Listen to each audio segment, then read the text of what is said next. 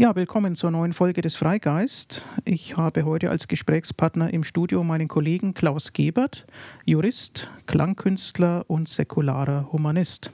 Hallo Klaus. Hallo Helmut. Du bist Referent für Klangkunst in unserem Codices-Team. Es gibt auch eine Homepage von dir, klausgebert.de. Und da sieht man in der Rubrik Willkommen ein Bild, sehr seriös und sympathisch, wie der brave Schwiegersohn. Ich weiß aber, dass du dich zum Thema Religion auch schon überaus kritisch geäußert hast. Du hast mal gemeint, Religion sei überflüssig wie ein Kropf.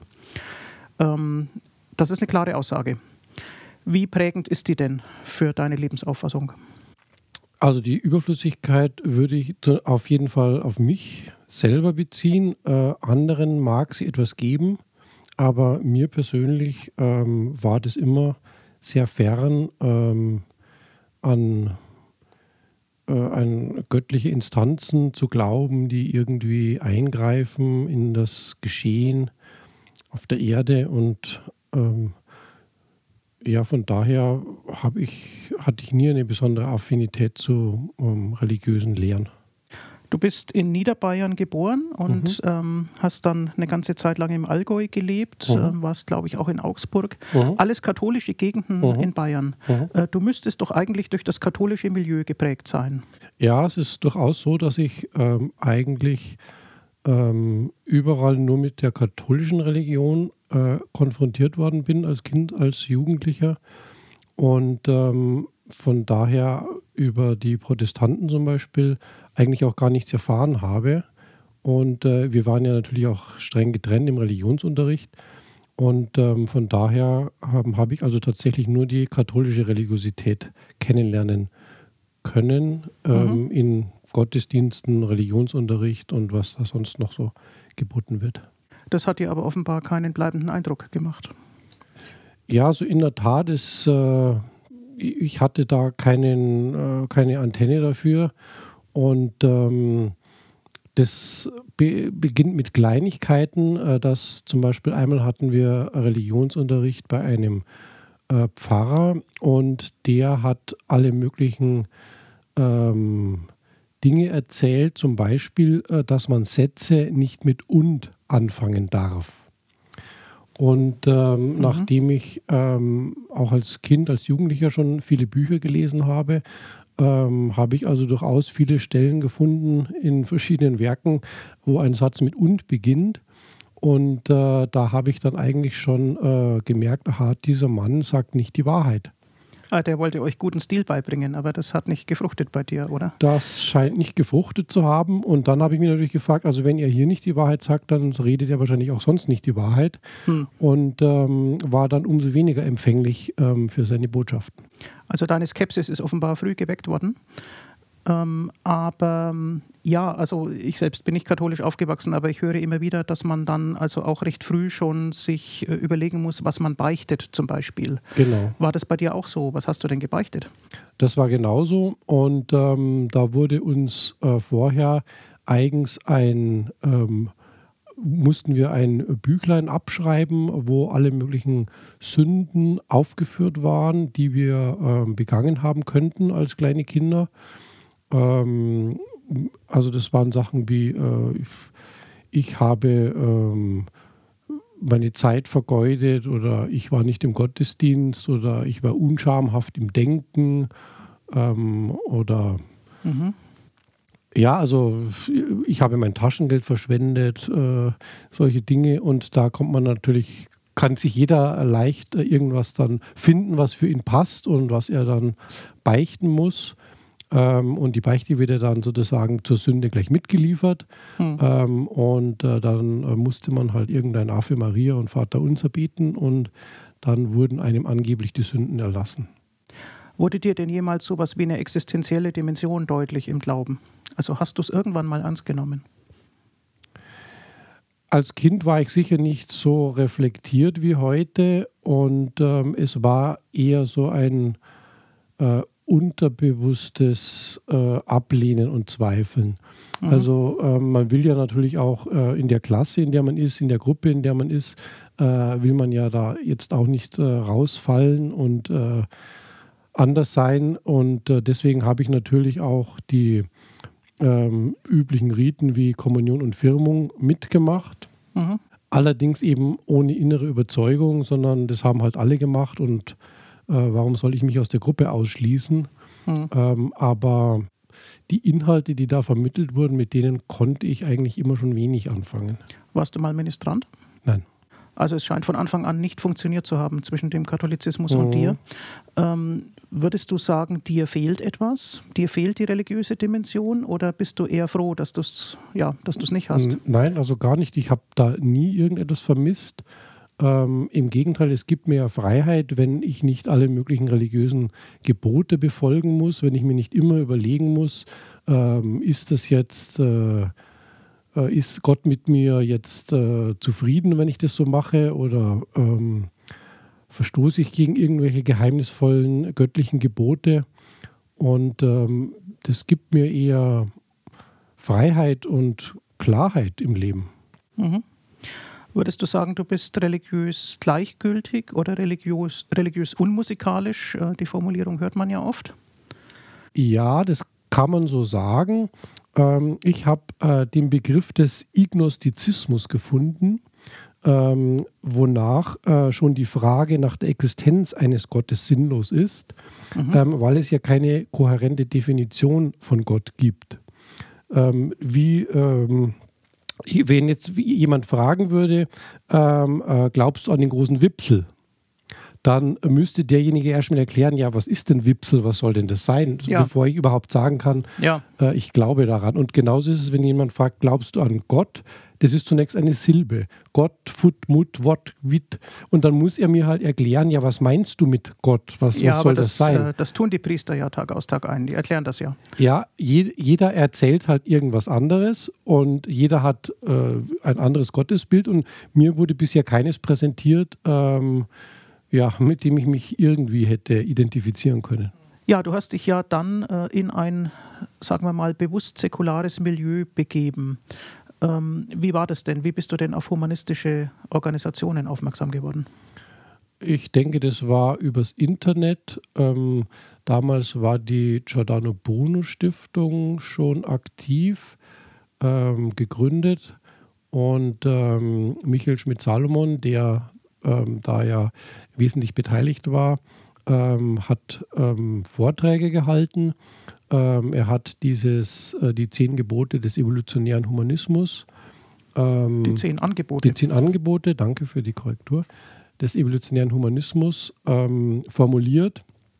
Und ich bin dann äh, tatsächlich einmal nach München gefahren zu einem Vortrag von ihm. Mhm. Und ähm, das hat mich schon sehr überzeugt, ähm, was er da erzählt hat. Und ich habe eigentlich ähm, die Position wiedergefunden, die ich im Stillen sozusagen eigentlich für mich auch so empfunden habe oder für mich so formuliert habe. Und äh, das war für mich dann schon ein schönes Erlebnis, dass ich nicht alleine bin, sondern dass andere auch so denken. Ja. Genau. Ja, wie wichtig war es für dich, ähm, sozusagen Gleichgesinnte zu treffen vor dem Hintergrund, dass du ja in deinen frühen Lebensphasen ja dir sozusagen weltanschaulich einsam vorgekommen sein musst. Denn du hast ja was nicht mitgemacht, oh, was genau. eigentlich erwartet worden war. Genau. Ja, also es war sehr wichtig für mich und ähm, ich bin dann auch ähm, immer mehr eingestiegen sozusagen in die Szene und ähm, habe dann tatsächlich auch die Regionalgruppe ähm, Mittelfranken der Giordano Bruno Stiftung äh, mitbegründet und ja, und dadurch mhm. ähm, äh, dann kommt man halt in dieses Netzwerk hinein und lernt man mhm. diesen und jenen kennen und ähm, plötzlich ist man wirklich schön in der Szene integriert und es ist, ja. Und du wurdest aktiv dann eben in, genau. in humanistischer Hinsicht. Genau. Was sollten denn äh, säkulare Verbände aus deiner Sicht leisten? Es gibt ja eine alte Tradition, dass man eben nicht nur Stammtische und nicht nur die Organisation von Veranstaltungen äh, in den Blick nimmt, sondern dass es auch sowas wie Feiern und Riten gibt. Also etwa Jugendfeiern äh, oder humanistische Hochzeiten. Wie wichtig wäre dir sowas? Ja, also ich denke, dass die wichtigen Lebensereignisse, Geburt, ähm, Hochzeit, ähm, aber auch Beerdigungen, ähm, dass das schon ein menschliches Bedürfnis ist, äh, dem Ganzen ähm, rituell Ausdruck zu geben und dafür braucht man ja auch keine äh, Götter oder höhere Instanzen, sondern das können ja auch weltliche Feiersprecher machen. Mhm, mhm. Und ähm, von daher scheint mir das schon ein sinnvolles Angebot. Es muss ja nicht jeder nutzen. Es gibt auch ähm, Leute, die das ähm, ja für sich eigentlich nicht haben möchten, aber das ist ja auch die Freiheit, die man hat, dass man das Klar. Angebot auch ablehnen kann. Klar. Ähm, Trauersprecher, ja, nun glaubst du, ähm, so wie ich auch, natürlich nicht an ein Leben nach dem Tod. Ähm, worauf kann man sich dann berufen? Was würdest du sagen? Ähm, hast du Lieblingsphilosophen? Es haben viele Philosophen äh, beigetragen zu dem, was man heute vielleicht ein humanistisches, was, was ein humanistisches Weltbild ausmacht. Von daher Lieblingsphilosoph würde ich gar nicht mal sagen. Ähm, Aber ethische Argumente äh, der großen philosophischen Tradition, die würdest du gelten lassen? Du meinst jetzt für die humanistische Weltsicht, die. Ja, ja, die, äh, ähm, zur Orientierung. Also die Religionen leisten ja etwas in der menschlichen Kulturgeschichte. Und ja. äh, wenn man sich von Religionen abwendet, muss man fragen, welche dieser Leistungen vollkommen verzichtbar sind und welche durch etwas anderes ersetzt werden müssen. Und äh, bei den großen Sinnfragen, aber auch bei den ethischen Fragen, landet man dann doch recht schnell in der Philosophie, vielleicht bei ja. Kant, ja. vielleicht auch bei David Hume oder Bertrand Russell. Ja, die haben sicher alles ja äh, beigetragen. Humanismus äh, kommt ja von humanus, menschlich.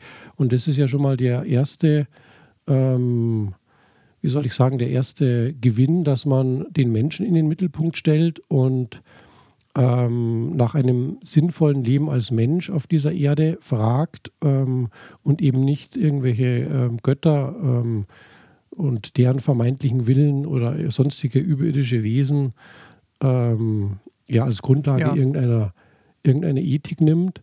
Es hat ja schon ähm, Konstantin Wecker vor vielen Jahrzehnten in einem seiner Lieder ähm, den schönen Satz gesungen, äh, nur die Götter gehen zugrunde, wenn wir endlich gottlos sind. ja, ja, du bist fest im Diesseits verankert, äh, das hört man. Was macht dein Leben sinnvoll? Also ähm, dadurch, dass Gott sei Dank kein Sinn vorgegeben ist, ähm, das macht mich, das gibt mir die Freiheit, äh, meinem Leben selbst äh, den Sinn zu geben oder die Richtung zu geben, äh, die mir selber sinnvoll erscheint. Ich würde es auch schlimm finden, wenn da von einer anderen Instanz mir ein Sinn vorgegeben wäre, hm. sodass ich quasi wie eine äh, Figur auf dem Schachbrett äh, nur äh, einem fremden Plan folge. Mhm. Ähm, das wäre für mich eine sehr unbefriedigende Weltsicht. Und äh, der Humanismus, ähm, es gibt ja gerade diese Freiheit und äh, etwas anderes kann ich mir eigentlich auch gar nicht mehr vorstellen. Ja, in, deiner, in deinem eigenen Lebensplan spielt ja nun die Musik eine ganz entscheidende Rolle. Man kann nachlesen oder ähm, ich weiß es auch aus eigener Erfahrung, dass du Klavier spielst und Flügel, aber nicht nur das, sondern auch Gitarre, Saxophon, und Trommeln. Man sieht auch Bilder im Netz, wo du trommelst. Mhm. mhm. Ähm, wie kam denn diese starke musikalische Prägung zustande? Was waren da wichtige Stationen für dich?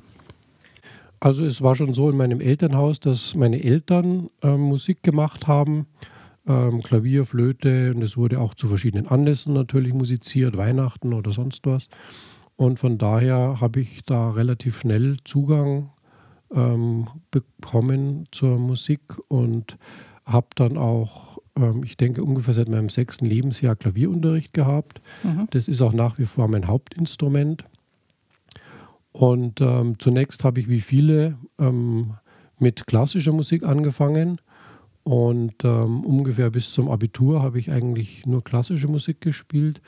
Und äh, dann habe ich angefangen mit Improvisationen, mit Jazzmusik und äh, habe auch angefangen, ähm, andere Instrumente auszuprobieren, äh, um einfach mein musikalisches Weltbild äh, reicher und voller zu machen. Mhm.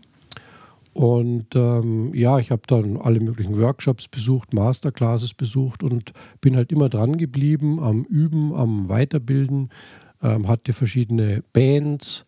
Ähm, ich drehte Solo auf, Duo, Trio, größere Gruppen, alles Mögliche und versuchte auch stilistisch offen zu bleiben und freue mich immer auch, wenn ich von meinen Mitmusikern äh, schöne Impulse bekomme und ich muss sagen, ich staune auch. Ähm, Musik ist für mich eine der größten Leistungen des menschlichen Gehirns. Mhm. Es ist unglaublich, was da alles synchron ablaufen muss, äh, damit, damit Musik entsteht.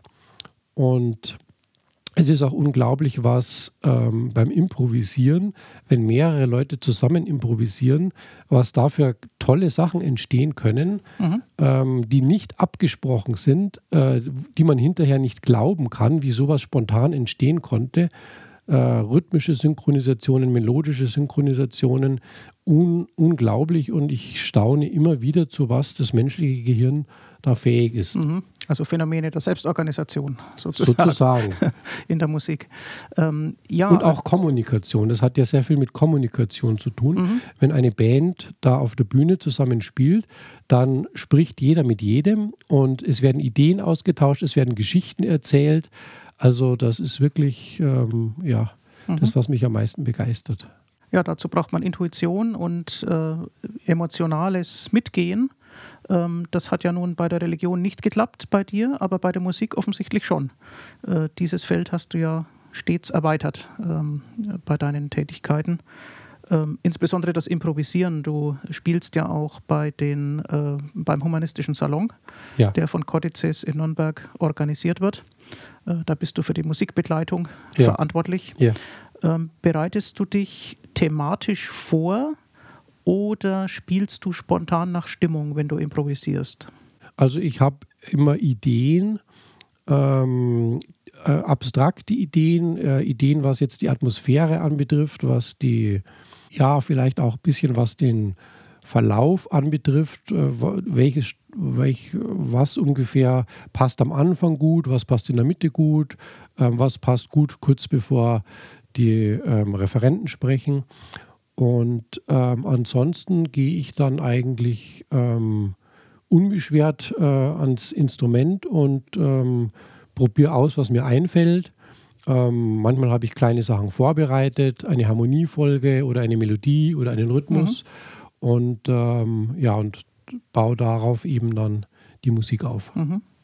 Interessierst du dich für Bezüge zwischen Musik und Weltanschauung? Also Musik wurde ja über die Jahrhunderte immer wieder äh, verwendet, um aufzuputschen, um äh, auch Aussagen zu überhöhen. Äh, mit Musik kann man inszenieren. Interessieren dich solche Aspekte auch? Eigentlich weniger. Ähm, für mich ist Musik schon etwas Absolutes, äh, das nicht äh, Instrument für etwas anderes ist. Mhm. Und von daher, ähm, was mich interessiert, äh, ist Filmmusik ähm, weil durch äh, Filmmusik äh, sehr geschickt äh, Emotionen geweckt werden können und ähm, die, die Stimmung eines Films wird in erster Linie tatsächlich durch die Musik beeinflusst, die da gespielt wird. Da gibt es ja so Experimente, wenn ein Film stumm gezeigt wird und je nachdem, welche Musik man unterlegt, äh, ist es eine Komödie oder eine Tragödie ja. oder ja. was auch immer. Und das zeigt ja die enorme Bedeutung von Musik für unser Gefühlssystem. Ja, es wirkt einfach. Ja. Genau. Ja. Es, es, es, trifft direkt ins Herz sozusagen mhm. und muss nicht erst umgesetzt werden, umgerechnet mhm. werden. Also du hast Sinn für Filmmusik, aber offenbar keinen Sinn für Kirchenmusik. Das wäre dann der falsche Film sozusagen. Ja, also ja. ja, interessant, diese völlige Gleichgültigkeit gegenüber Religiösen. Äh, damit kann man gut leben, das merkt man an dir. Äh, du hast noch eine trockene Seite, wenn ich das so sagen darf, in deinem Leben, auch als Brotberuf. Du bist Jurist. Genau. Jurist im Staatsdienst. Mhm. Als Jurist ähm, wird man sich doch Gedanken darüber machen, was Menschen zur Einhaltung von Normen oder auch was Menschen zur Übertretung von Normen bringt. Ähm, kannst du dazu was sagen? Ja, also ich muss sagen, ich habe äh, deswegen Rechtswissenschaften studiert, weil mich interessiert hat, welche Regeln sich diese Gesellschaft gegeben hat. Mhm. Und dann natürlich die Frage, wer gibt die Regeln und in welcher Form werden Regeln formuliert, all diese Dinge. Und ähm, ja, das, das ist auch etwas, was ich in meiner täglichen Arbeit, wo ich immer wieder darüber nachdenke und ähm, wo ich beispielsweise das ähm, Rechtsstaatsprinzip für eine der ganz großen Leistungen unserer Gesellschaft halte. Mhm. Die Bindung äh, jeglicher staatlicher Macht an das Gesetz, an das Recht mhm. und äh, die Gewaltenteilung, ähm, die Grundrechte, die Menschenrechte. Ähm, das sind, finde ich, äh, mit die größten kulturellen Errungenschaften ähm, in unserer Gesellschaft. Und da ähm, motiviert es mich auch sehr, ähm, dazu beizutragen, dass das so bleibt, dass rechtsstaatliche Verfahren ähm, durchgeführt werden, dass die Regeln eingehalten werden. Mhm. Das äh, motiviert mich sehr für diesen juristischen Beruf. Und du hast dabei natürlich den säkularen Staat im Blick. Ähm, ja. Das folgt ja aus deiner weltanschaulichen Prägung. Ja. Du bist sicherlich für die Trennung von Staat und Kirche. Ja. Der Staat hat sich weltanschaulich neutral zu verhalten und irgendwelche Bevorzugungen, sei es finanzieller Art oder anderer Art der Einflussnahmemöglichkeit, sollte ein Staat, äh, da sollte ein Staat sich einfach zurückhalten. Mhm. Wir sind eine plurale Gesellschaft, wir sind eine offene Gesellschaft und ähm, irgendwelche Parteinamen des Staates sind hier unangemessen. Motivieren dich solche Themen auch, dich für einen organisierten Humanismus einzusetzen? um sozusagen eine gesellschaftliche Lobby äh, für Säkularität äh, ja. zu haben? Das ist ja auch eines der ähm, Probleme ähm, der humanistischen Weltanschauung, ähm, dass sie nicht so ähm, durchorganisiert ist, ähm, wie jetzt die ähm, beiden großen Kirchen in Deutschland zum Beispiel, die ja auch ein paar tausend Jahre Zeit hatten, hm. da eine Organisationsstruktur aufzubauen. Und ähm, da wäre es natürlich sehr von Vorteil, wenn mehr Leute sich den bereits bestehenden Organisationen anschließen würden oder von mir aus auch Organisationen gründen, die mit anderen wieder zusammenarbeiten können. Mhm. Ähm, weil je mehr ähm, natürlich, je mehr Menschen teilnehmen, desto eher hat man Chancen, äh, humanistische Ideale auch zu verwirklichen in der Gesellschaft. Mhm. Ich könnte dich noch nach Aufklärung und Toleranz fragen, aber es ergibt sich eigentlich aus dem bisher Gesagten, äh, dass du dich mit beiden identifizieren kannst. Auf jeden Fall. Sehr schön, vielen Dank für das Gespräch. Klaus Gebert, unser Referent für Klangkunst bei Cortices und ein lebendes Beispiel, das zeigt, dass ein erfülltes Leben ohne Religion gelingen kann. Dankeschön. Vielen Dank.